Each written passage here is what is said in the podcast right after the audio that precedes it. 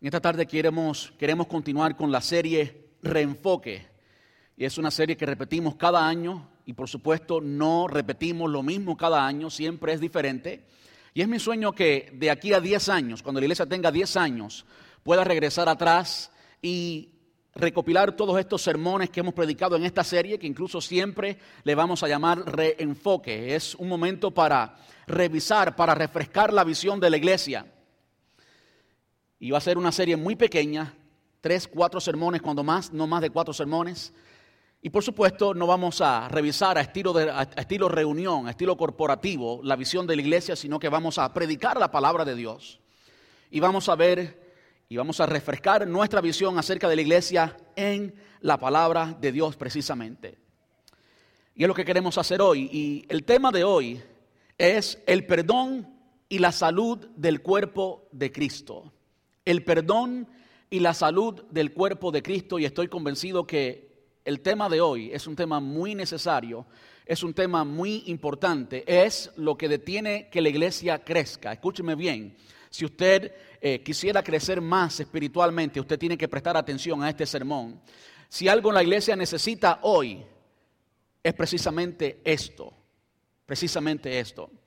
El domingo pasado hablamos de el lugar de su palabra, la palabra de Dios en su iglesia, porque la iglesia es de él. Jesús dijo, yo edificaré mi iglesia, de modo que la iglesia no es de ningún hombre, yo no soy dueño de la iglesia, yo no tengo la autoridad en la iglesia, la autoridad que tengo es delegada y viene delegada por el dueño de la iglesia que es Jesús. Y vimos en las cartas paulinas cómo una iglesia eficiente, no en nuestra opinión, sino en la opinión de Dios, en las páginas de nuestra Biblia, es una iglesia que produce fe, esperanza y amor.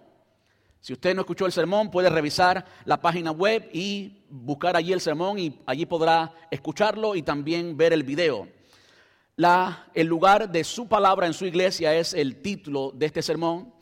Y vimos que para que una iglesia pueda producir fe, esperanza y amor, especialmente fe, este fue el enfoque de la semana pasada, esa iglesia tenía que tener un enfoque objetivo, intencional, en la enseñanza bíblica Quiere decir que para que una iglesia llegue a producir fe, tiene que haber enseñanza, no entretenimiento, no un show, no pañitos tibios, sino la enseñanza de la Biblia completa, sí en amor, porque Dios es amor, pero al mismo tiempo la Biblia completa, sin dejar nada fuera. No importa lo que cause en el oído de las personas, se ha convertido en algo, eh, en algo común, algo moderno, el hecho de que para que las personas vengan y para que las personas sean receptivas, para acariciar a las personas de cierta manera, como que aguamos un poquito el Evangelio y no decimos la parte que ellos no quieren oír, no decimos la parte de la palabra que ofende. Pero yo quiero decirles algo, la palabra ofende, si usted revisa la palabra, si usted revisa a los evangelios, especialmente el evangelio de Juan, va a ver qué tan confrontacional era Jesús y lo fuerte que hablaba a las personas. Por supuesto, lo hacía con la motivación correcta, la motivación era amor. Y la razón por la que hablaba fuerte a las personas era porque ellos tenían fuertes convicciones y si él no le hablaba fuerte, no había una reacción. Entonces, alguien que tiene un corazón abierto a la palabra, como Nicodemo, las palabras del Señor fueron, ah, excelente, amor. Eh, y para los escribas y fariseos que tenían un corazón cerrado a la palabra, la palabra fue dura. Pero algo que tiene que tener la iglesia en general para que sea una iglesia buena ante los ojos de Dios es que tiene que haber buena enseñanza bíblica. Las personas que llegan al, templo tienen que salir de aquí diciendo, he aprendido, el Señor me ha hablado hoy. ¿Cuál fue el tema del sermón? Este fue el tema, esto fue lo que el Señor me dijo y esta es la forma en que lo voy a aplicar. Cada persona debe salir de cada servicio, cada congregación con eso en la mente. Y por supuesto esa es una gran responsabilidad Sí, un gran privilegio, pero una gran responsabilidad para mí como pastor. Que cada persona salga de este lugar diciendo, entendí lo que el Señor me dijo y estoy dispuesto. Bueno, eso de dispuesto es de ustedes. Yo no puedo disponer por ustedes. Yo solamente puedo disponer por mi persona, ¿ve? Ese fue el tema de la semana pasada. Ahora el tema de hoy es el perdón y la salud del cuerpo de Cristo. Y por supuesto el cuerpo de Cristo es la iglesia. El cuerpo de Cristo somos tú y yo. La semana pasada debatimos o identificamos claramente qué es iglesia.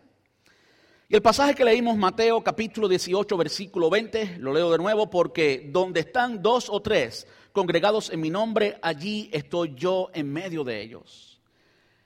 Es algo que la mayoría de nosotros lo citamos, especialmente cuando estamos en una reunión pequeña. Oh, no hay problema. Aquí está el Señor porque donde están dos o tres, allí está Él. Y sí es cierto, donde, está dos, donde estamos dos o tres, ahí está el Señor. Es lo que Él dice aquí. Pero muchas veces ignoramos, mientras decimos eso, y estamos en ese grupo pequeño, dos o tres personas, quizás cuatro, quizás cinco, un grupo pequeño, ignoramos el contexto con el cual el Señor dijo estas palabras.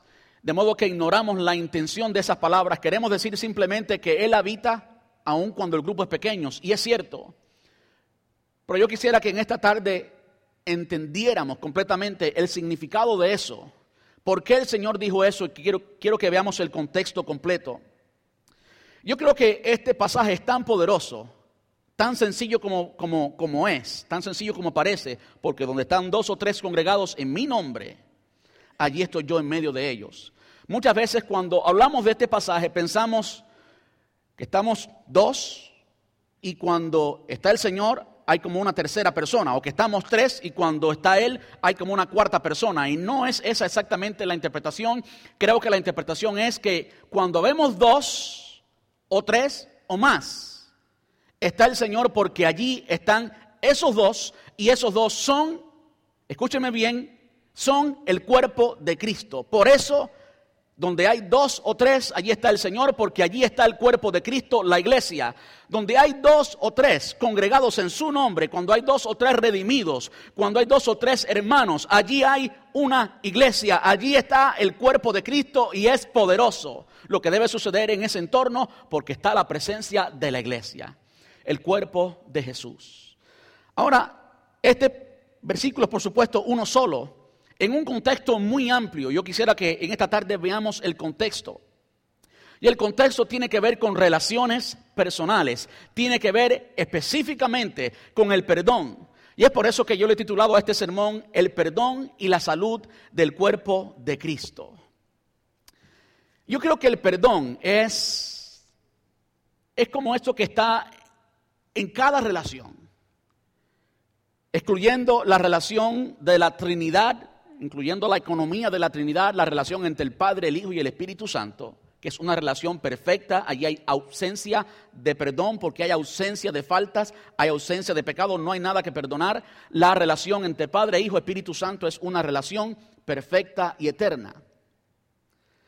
En toda otra relación, hablando de la relación del Señor con nosotros y entre nosotros, ya sea con creyentes, no creyentes, siempre, escúcheme bien, siempre hay necesidad de perdón, absolutamente siempre. Usted nunca entra en una relación con Dios si no es a través del perdón y si usted tiene una relación verdadera con una persona que debe tenerla como parte del cuerpo de Cristo, tarde o temprano usted va a necesitar perdonar a esa persona.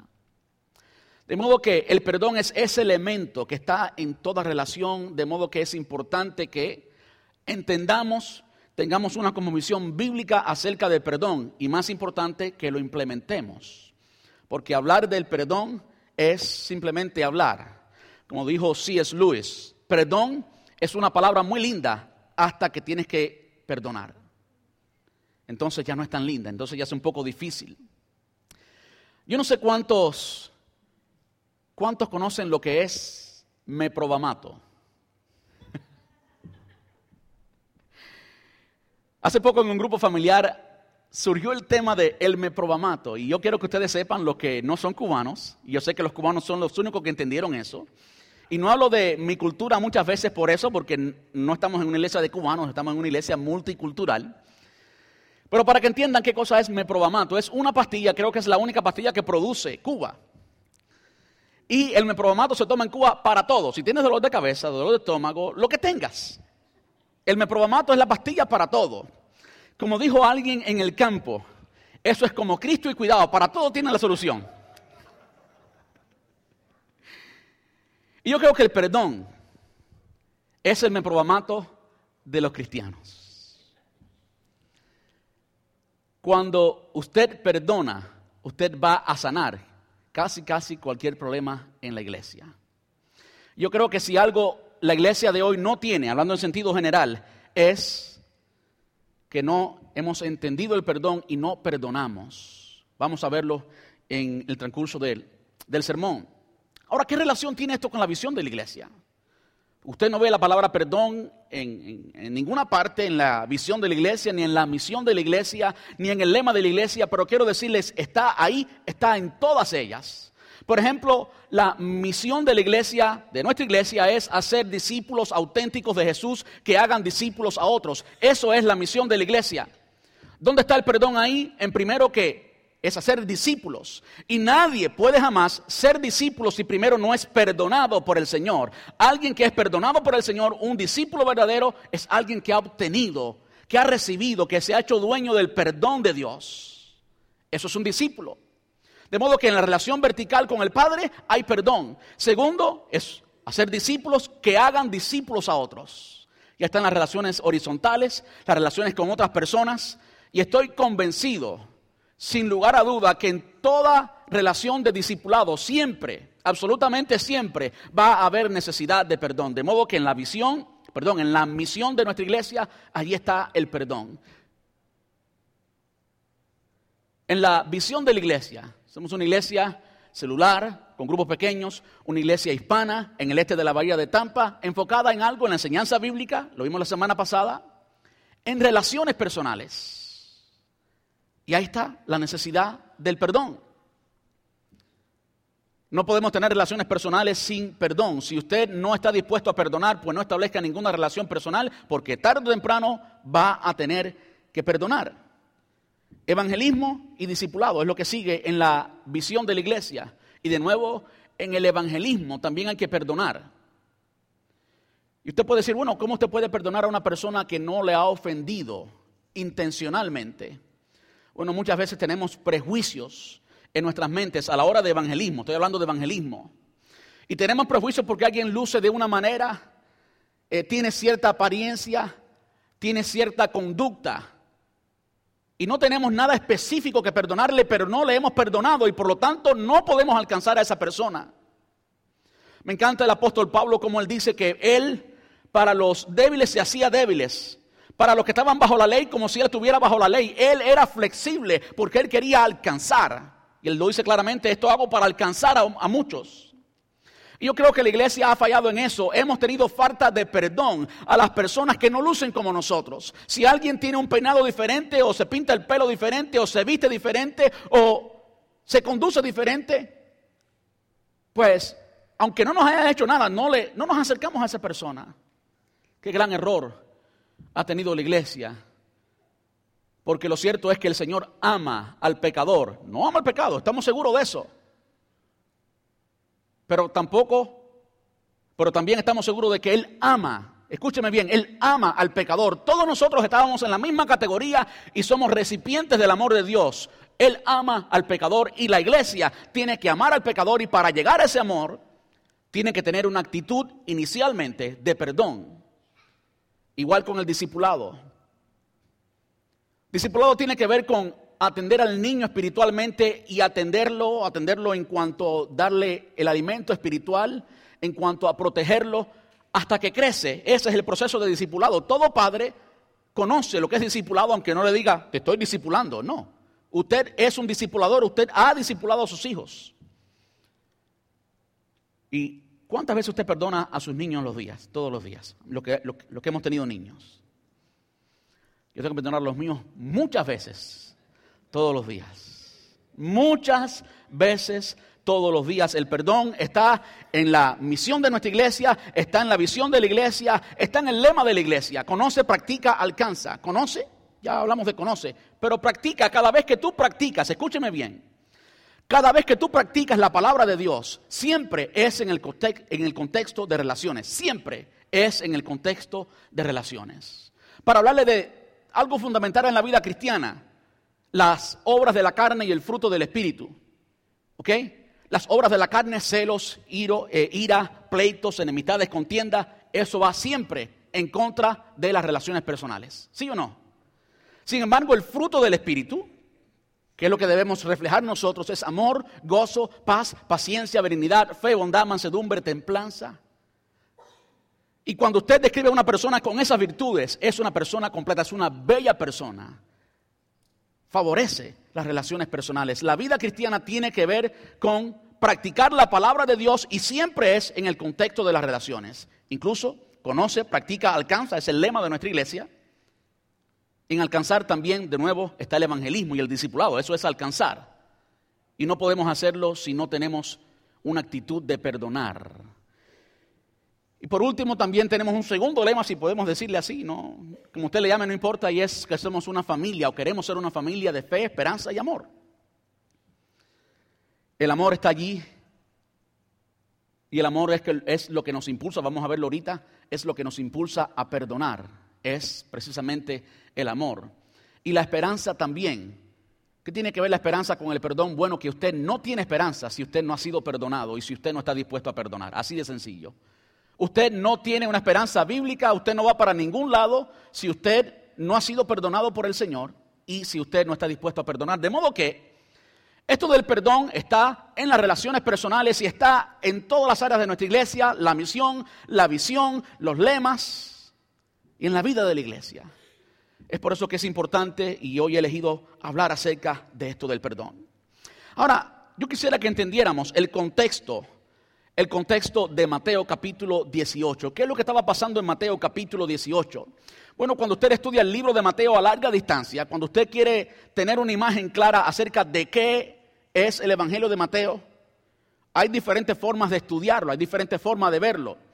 Y cuando usted eh, lo mira eh, no, no, no, es gramaticalmente. Cuando usted mira eh, el texto, cuando usted lo estudia como, una, como un texto, usted va a ver que en Mateo hay eh, narración seguido por un discurso, narración seguido por un discurso, y hay cinco discursos en Mateo. Y cada uno de esos discursos apunta a un momento específico de la, de la, de la historia redentora. Por ejemplo, el primero es cuando Jesús dice que Él vino a cumplir la ley, no a, no a abolir la ley, sino a cumplirla. Jesús es el cumplimiento de la ley. ¿eh? Y está el primero. Y el último, por ejemplo, es cuando él habla acerca de lo que viene en el futuro, después que Jesús es aceptado, después que Jesús es recibido como lo que él es por la nación de Israel. Habla de eventos futuros. ¿eh? De modo que está hablando de diferentes tiempos en la historia. Bueno, Mateo capítulo 18 está en ese discurso en que se habla de el tiempo entre el rechazo de Jesús y la aceptación de Jesús, que es básicamente el tiempo de la iglesia. El tiempo entre el rechazo de Jesús y la aceptación de Jesús, ese es el tiempo de la iglesia. ¿De qué estoy hablando? Jesús fue rechazado cuando estuvo aquí en la tierra 33 años en su ministerio público. Y será aceptado cuando venga en el, reino milenial de Cristo, en la segunda venida de Cristo. ¿eh? Cuando nosotros regresemos con Él, todo el mundo va a entender quién es Jesús. Los judíos van a entender quién es finalmente Jesús.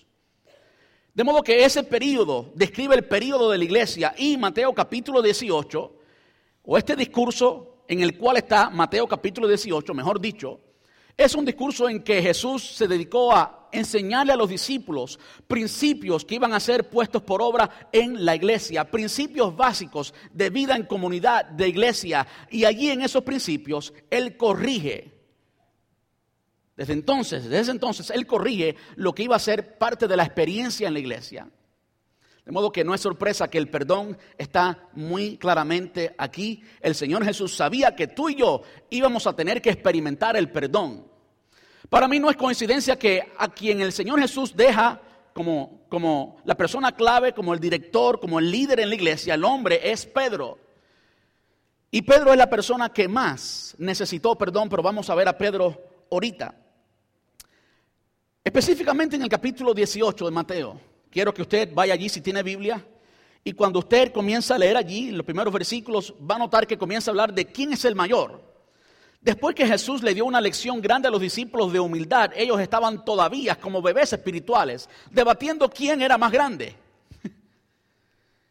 Yo me imagino la paciencia del Señor Jesús, como después de tanto tiempo con ellos, ellos todavía eran tan niños malcriados como para debatir quién era el más grande, como si eso fuera importante. De modo que el Señor Jesús le da una lección y habla mucho de los niños espirituales. Ahora yo quiero decirle, los niños espirituales son aquellos que necesitan más nuestro perdón. Los niños espirituales son los que más nos ofenden. Los niños espirituales, y tristemente esa es la realidad de hoy, son los que más abundan hoy. Hoy hay mucha inmadurez espiritual por la ausencia de la palabra, que es lo que vimos la semana pasada. Usted revisa cualquier medio de comunicación y usted se va a dar cuenta la ignorancia que hay de la palabra de Dios, la falta de palabra que hay y por supuesto si esa fe es el fundamento de la experiencia, inevitablemente, consecuentemente, la experiencia va a ser una experiencia débil. La iglesia de Jesús, a pesar de ser poderosa, se ha debilitado en el presente. Se ha debilitado por la falta de, por la falta de fe, primeramente, y eso ha traído los niños espirituales. Los niños espirituales no son maduros espiritualmente, no dan el mejor testimonio, son las personas a quien más hay que perdonar y de nuevo es lo que más abunda hoy. Y de esto está hablando el Señor Jesús, yo quisiera que ustedes lo vieran claramente. Si vamos al versículo 6, dice, pero si hacen que uno de estos pequeños que confían en mí caiga en pecados, cuando dice uno de estos pequeños que confían en mí, está hablando precisamente de los bebés espirituales, de los niños espirituales, de aquellos que conocen al Señor pero que no han tenido madurez espiritual.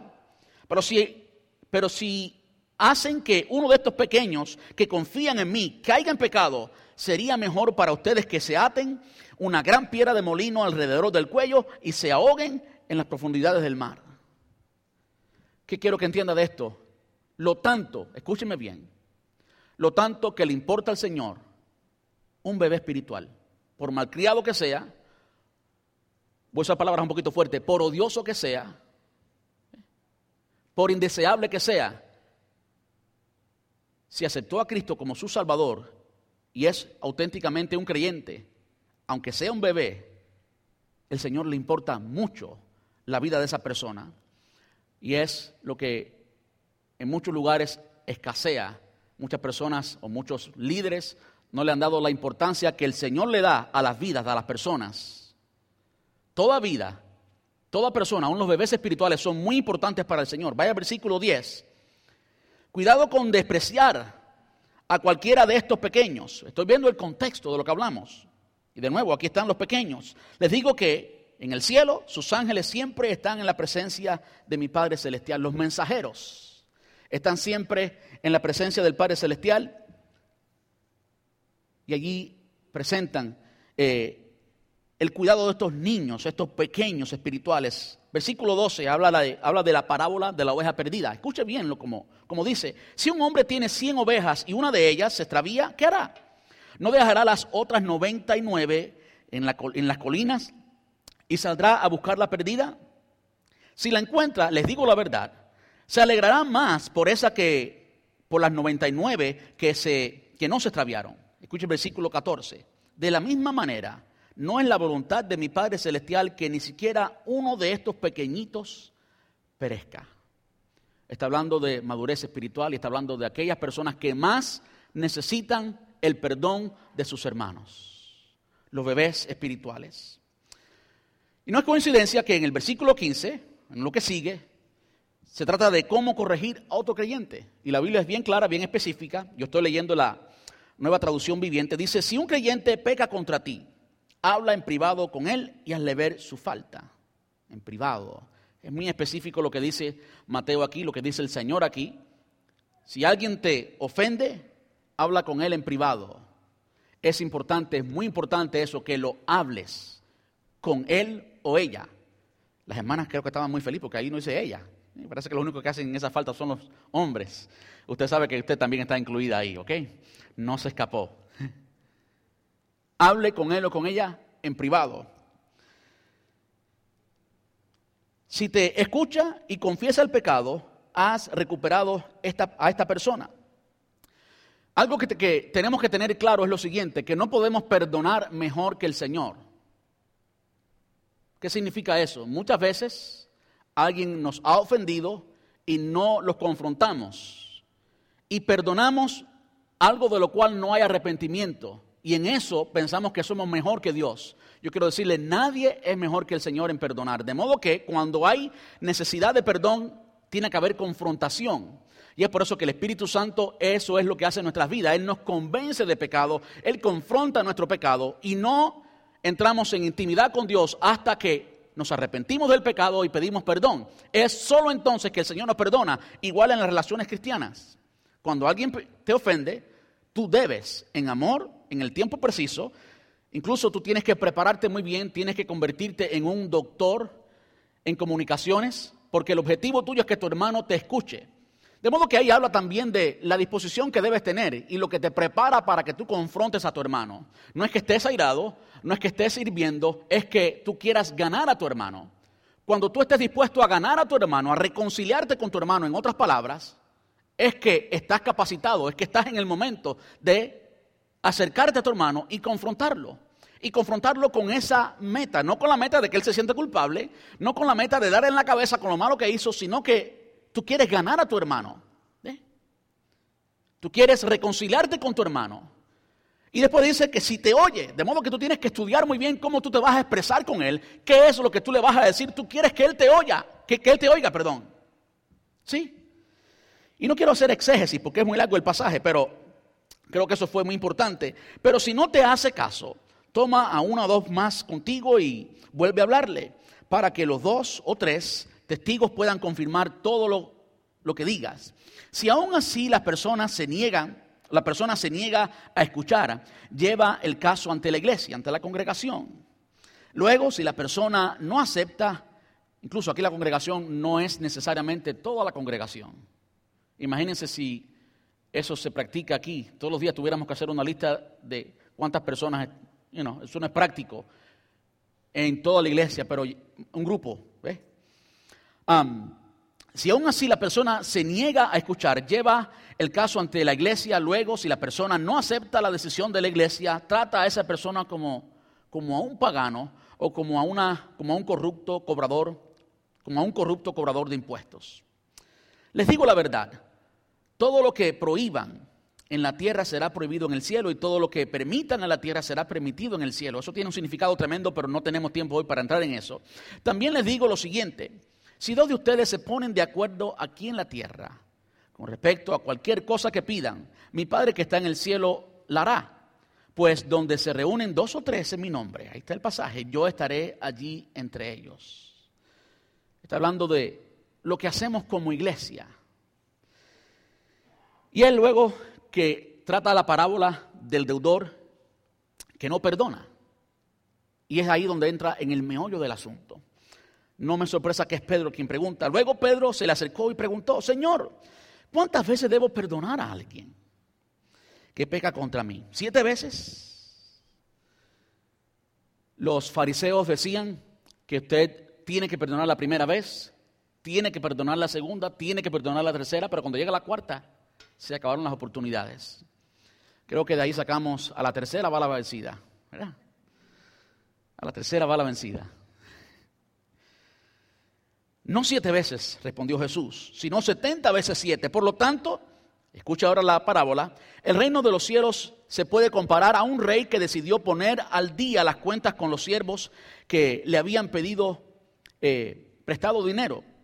En el proceso le trajeron a uno de sus deudores que le debía millones de monedas de plata, diez mil talentos. Eh, no podía pagar, así que su amo ordenó que lo vendieran junto con su esposa, sus hijos y todo lo que poseía para pagar la deuda. El hombre cayó de rodillas ante su amo y le suplicó, por favor, tenme paciencia y te lo pagaré todo. Que era imposible, pero. Entonces el amo sintió mucha lástima por él y lo libró y le perdonó la deuda. Por cuanto el hombre salió, pero cuando el hombre salió de la presencia del rey, fue a buscar a un compañero, también siervo, que le debía unos pocos miles de monedas de plata. Lo tomó del cuello y le exigió que le pagara de inmediato. El compañero cayó de rodillas ante él, la misma escena, exactamente la misma escena. Cayó de rodillas ante él y le rogó que le diera un poco más de tiempo. Ten paciencia conmigo, yo te lo pagaré, le suplicó. Pero el acreedor no estaba dispuesto a esperar, que es muy clave, no estaba dispuesto. Hizo arrestar al hombre y lo puso en prisión hasta que pagara toda la deuda. Cuando algunos de los otros siervos vieron eso, se disgustaron mucho, fueron ante el rey y le contaron todo lo que había sucedido. Entonces el rey llamó al hombre al que había perdonado y le dijo, siervo malvado, te perdoné esta tremenda deuda porque me lo rogaste.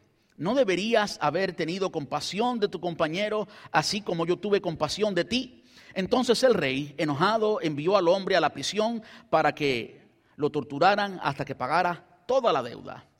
Versículo 35, entonces lo que es, perdón, eso es lo que les hará mi Padre celestial a ustedes si niegan negar, si, perdón, si niegan perdonar de corazón a sus hermanos.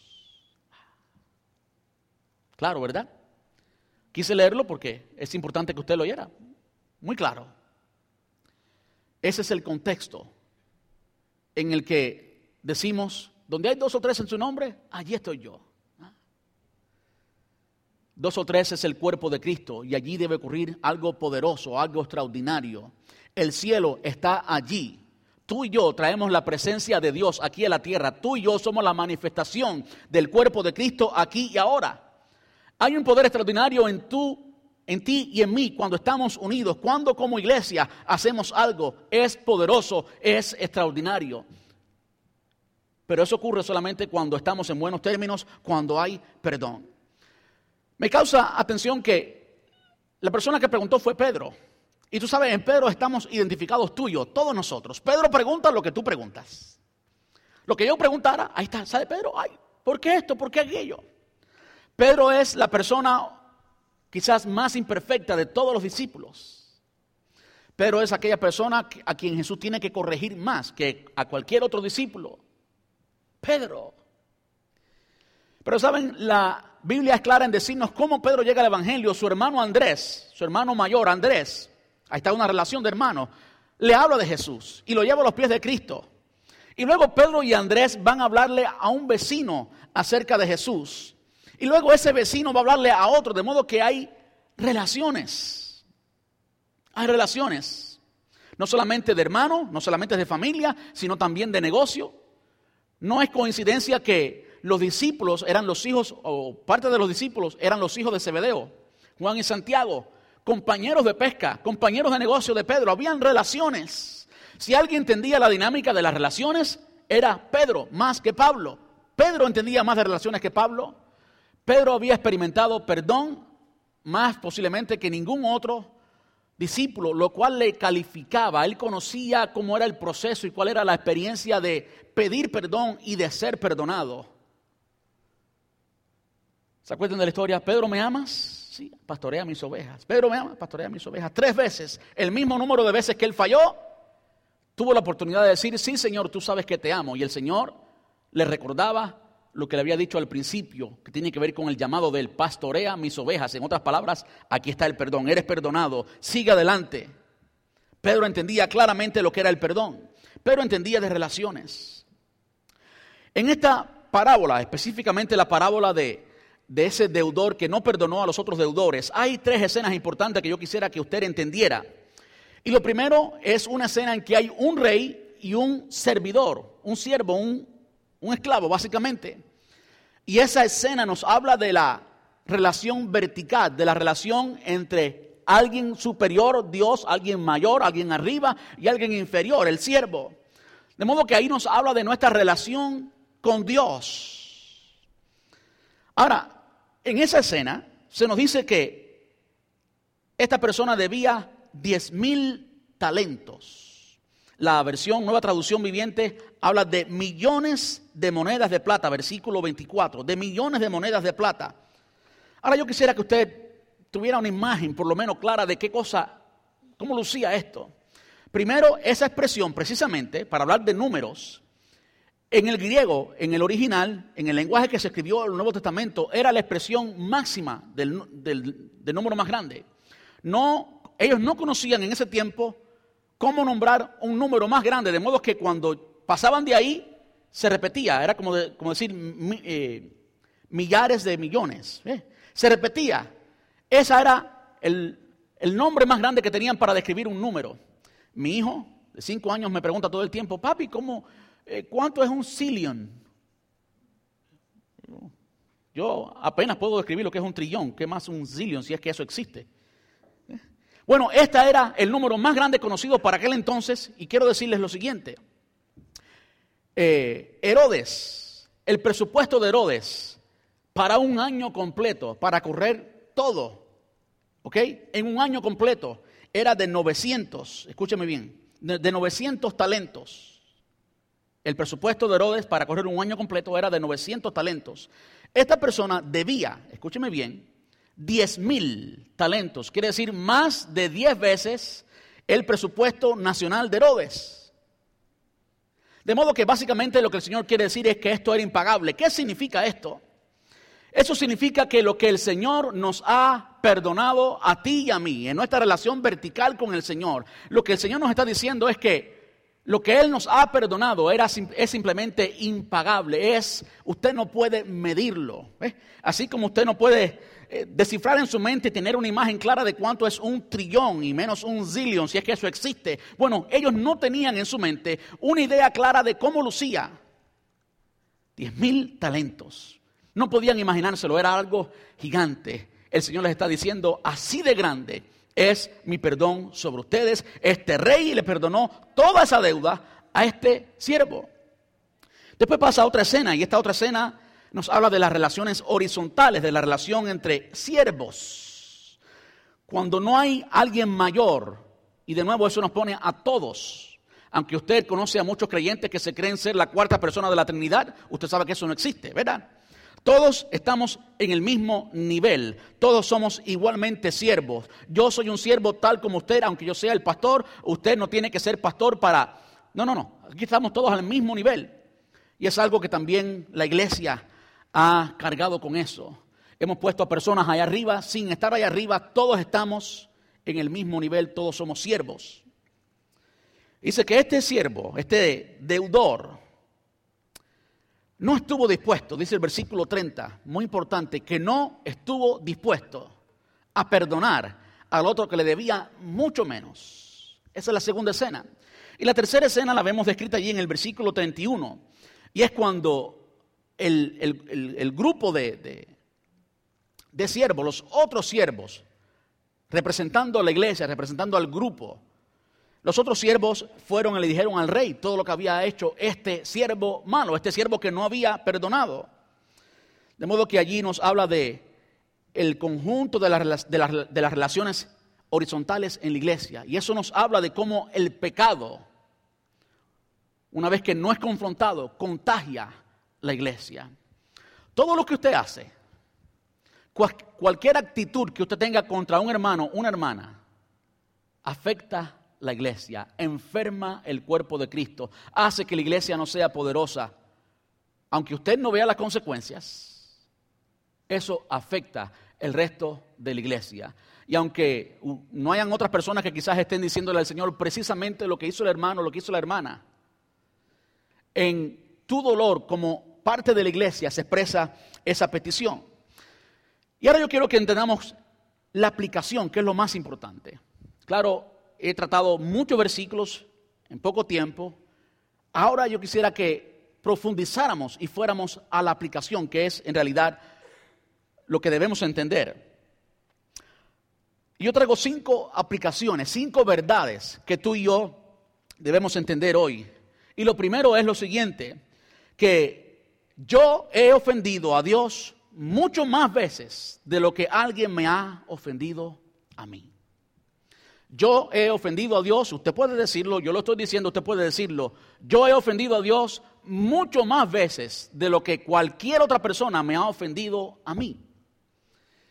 Cuando Pedro pregunta esto, le pregunta al Señor, ¿cuántas veces voy a perdonar a mi hermano?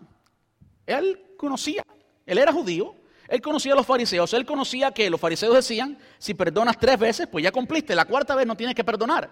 De modo que Pedro estaba haciendo matemática. Bueno, Tres por dos son seis. Y una siete, con seguro. Con siete estoy seguro. Señor, siete veces está bien. y la respuesta del Señor Jesús fue no siete veces, sino setenta veces siete. 490 veces. Ah, tremendo, ¿verdad? Lo cierto es que el, pasaje, pues, en el original algunos dicen 77, otros dicen 490, 70 veces 7. Pero lo cierto es que si es 77 o, o 490 no es importante. Yo no conozco a nadie que me haya ofendido 77 veces. Y yo estoy seguro que cuando tú has perdonado a alguien 50 veces, la 51 ya eres un experto en perdonar, vas a perdonar fácilmente. Y si has perdonado a alguien 77 veces, la 79, pues va a sentirse como si nada porque ya estás entrenado a perdonar. Así que 77 o 490 es igual, se trata de que tienes que perdonar siempre. Se trata de la actitud de perdonar. Se trata de que pares de contar. Estoy seguro que si alguien te ofende tantas veces, va a llegar el momento que no vas a tener en tu mente una cuenta. ¿eh? Y si tienes una cuenta es muestra de que no has perdonado. ¿Eh? ¿Se da cuenta? Eso es lo primero que tenemos que entender, lo primero que tenemos que aprender. Usted ha sido perdonado más de lo que jamás usted pueda perdonar. Amén. Segundo, versículo 27. El verdadero perdón deja libre a la persona, escuche bien, y cancela la deuda. El verdadero perdón deja libre a la persona y cancela la deuda. En otras palabras, es como si no hubiera pasado, como si jamás te hubiera ofendido. Eso es el verdadero perdón. Ahora, usted y yo no tenemos la capacidad que tiene el Señor. La palabra enseña que Él se olvida, que es, es extraordinario. Pensar en eso. Cuando llegue al cielo, yo sé que todas mis preguntas y respuestas se van a encontrar y no voy a tener preguntas ninguna. ¿eh? Eh, la palabra nos enseña eso, no vamos a tener preguntas. Cuando estemos en su presencia, se acabaron las preguntas, vamos a saberlo todo. Eh. Pero si hubiera alguna pregunta, esta fuera mi pregunta. ¿Cómo es que el Dios omnisciente, que todo lo sabe, puede olvidarse? La Biblia habla, de eso, que Él se olvida. Pero tú y yo no tenemos esa capacidad, ¿verdad que no la tenemos? Aunque usted haya perdonado a cualquier persona, usted puede relatar posiblemente los actos de esa persona. ¿Verdad que sí?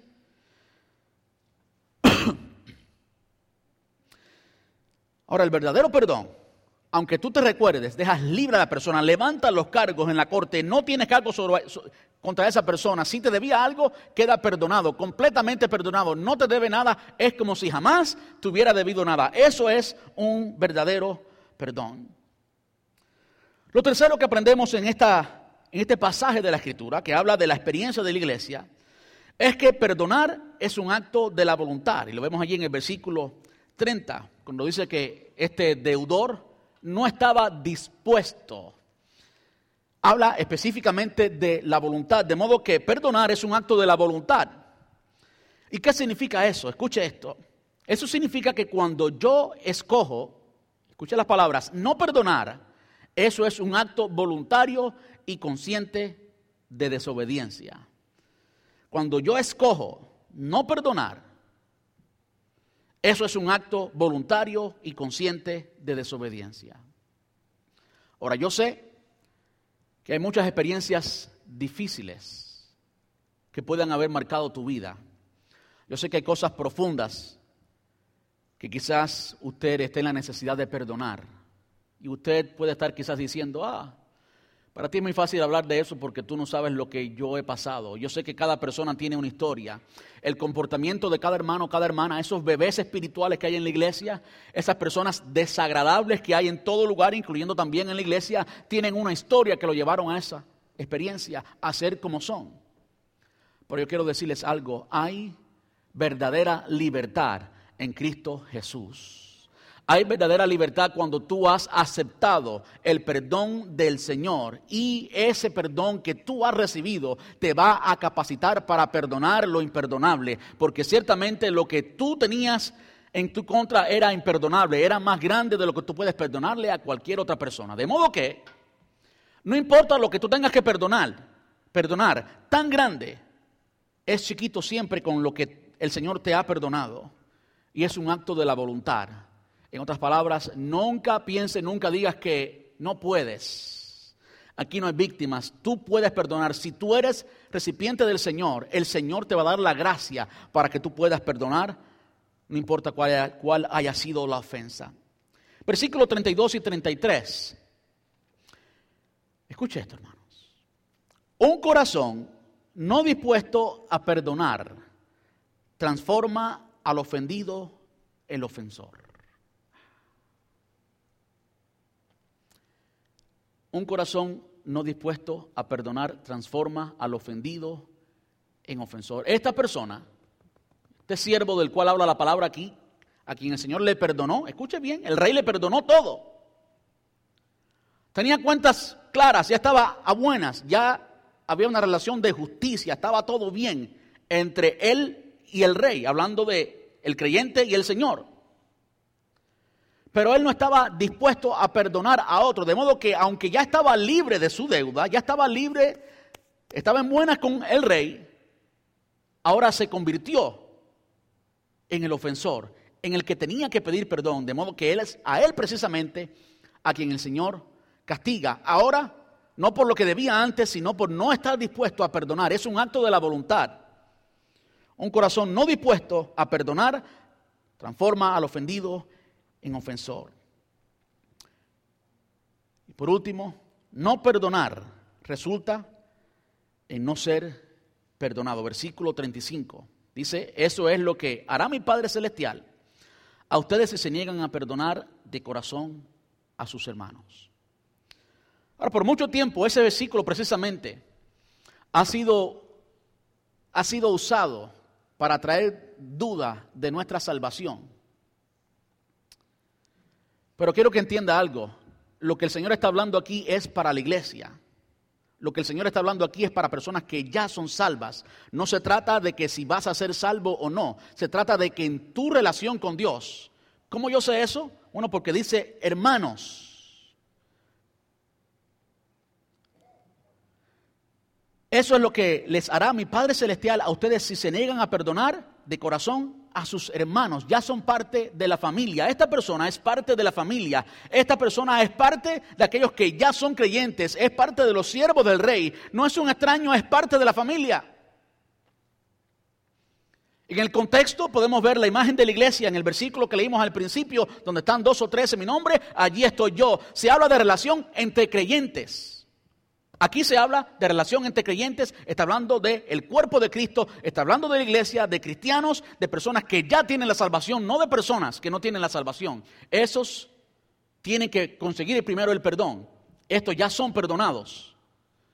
De modo que aquí está hablando de nuestra relación con Dios y de nuestra relación con nuestros hermanos. Tiene que haber perdón. Por último, quiero hablarles de dos verdades más que vemos en este pasaje y es lo siguiente. Los que hemos recibido el perdón de Dios recibiremos o recibimos permiso para vivir tan libres como si nunca antes hubiéramos tenido un historial o antecedentes. Lo repito, los que hemos recibido el perdón de Dios, recibimos permiso para vivir tan libres como si nunca antes hubiéramos tenido un historial o antecedentes. Eso es lo que el Señor hizo con la justificación usted eh, lee, la palabra tanto acerca de la justificación. ¿Cómo es que Él nos hizo justos? Bueno, es precisamente eso lo que significa. Lo que significa es que cuando aceptamos el sacrificio de Cristo, ocurre una transición. Él tomó nuestro pecado y nos entregó su justicia. De modo que cuando hemos recibido esa justicia, hemos recibido el perdón de Dios, nuestra experiencia puede ser como si nunca antes hubiéramos pecado. En ese momento, la santidad instantánea de Jesús ahora es nuestra. Tú y yo nos relacionamos con el Padre única y exclusivamente por esa justicia del Hijo. Esa es la única manera en que tú y yo podemos llegar a ser hijos precisamente de Dios y tener esa relación real, verdadera, en la que usted se acerca ante Él santo. ¿Cómo es que usted es santo? ¿Cómo es que usted es justo? A través del sacrificio de Cristo. Amén. Es como si usted nunca antes hubiera mentido, como si usted nunca antes hubiera sido infiel, como si usted nunca antes hubiera cometido absolutamente ningún pecado. Esa es la libertad gloriosa que tú y yo debemos tener como cuando hemos sido perdonados. Usted ha sido verdaderamente perdonado. Ahora yo quiero decirle algo quien está acusando, el acusador por excelencia no es el Señor, el acusador por excelencia es el maligno. De modo que si hay alguien aquí en esta noche o en esta tarde que necesita perdón, si hay alguien que está escuchando este sermón a través de la internet, a través de cualquier medio, si tú necesitas perdonar, está siendo en este momento ataque del enemigo, está siendo objetivo del ataque o objeto del ataque del enemigo. Si alguien quiere que tú no perdones, es precisamente el enemigo. Primero el enemigo no quiere que tú entiendas cómo el perdón del Señor sobre ti es completo. El perdón del Señor sobre ti es completo. Esos millones de monedas de plata, esa deuda inmensa que tú debías, te ha sido perdonada, auténticamente perdonada, verdaderamente perdonada. Tú eres libre.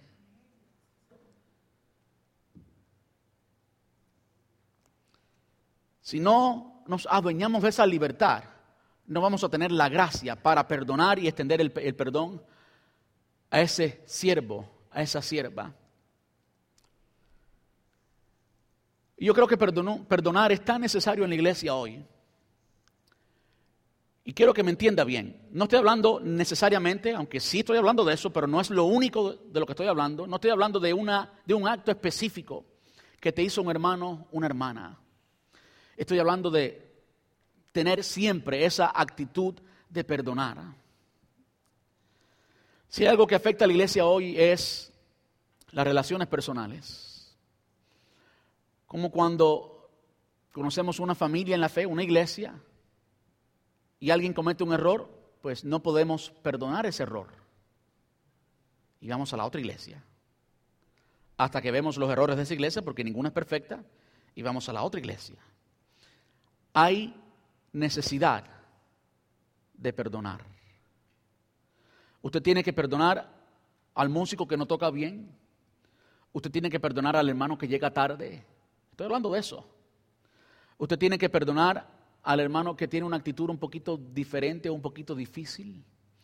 Usted tiene que perdonar a las personas del sonido cuando el sonido no está bien. Usted tiene que perdonar al que llega. Usted tiene que perdonar a todos. La actitud de perdón debe gobernar su vida.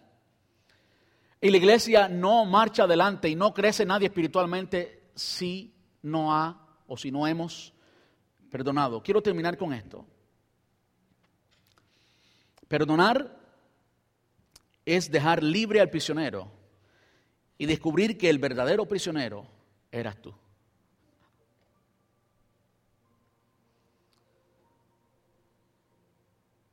¿Cómo tú crees que se siente el padre cuando te mira ahí atascado? No puede salir adelante. Y todo lo que él ha hecho está dispuesto para ti.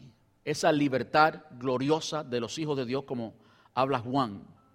La libertad gloriosa de los hijos de Dios no puede ser una experiencia en tu vida porque no has perdonado. Y a veces la persona no está ahí.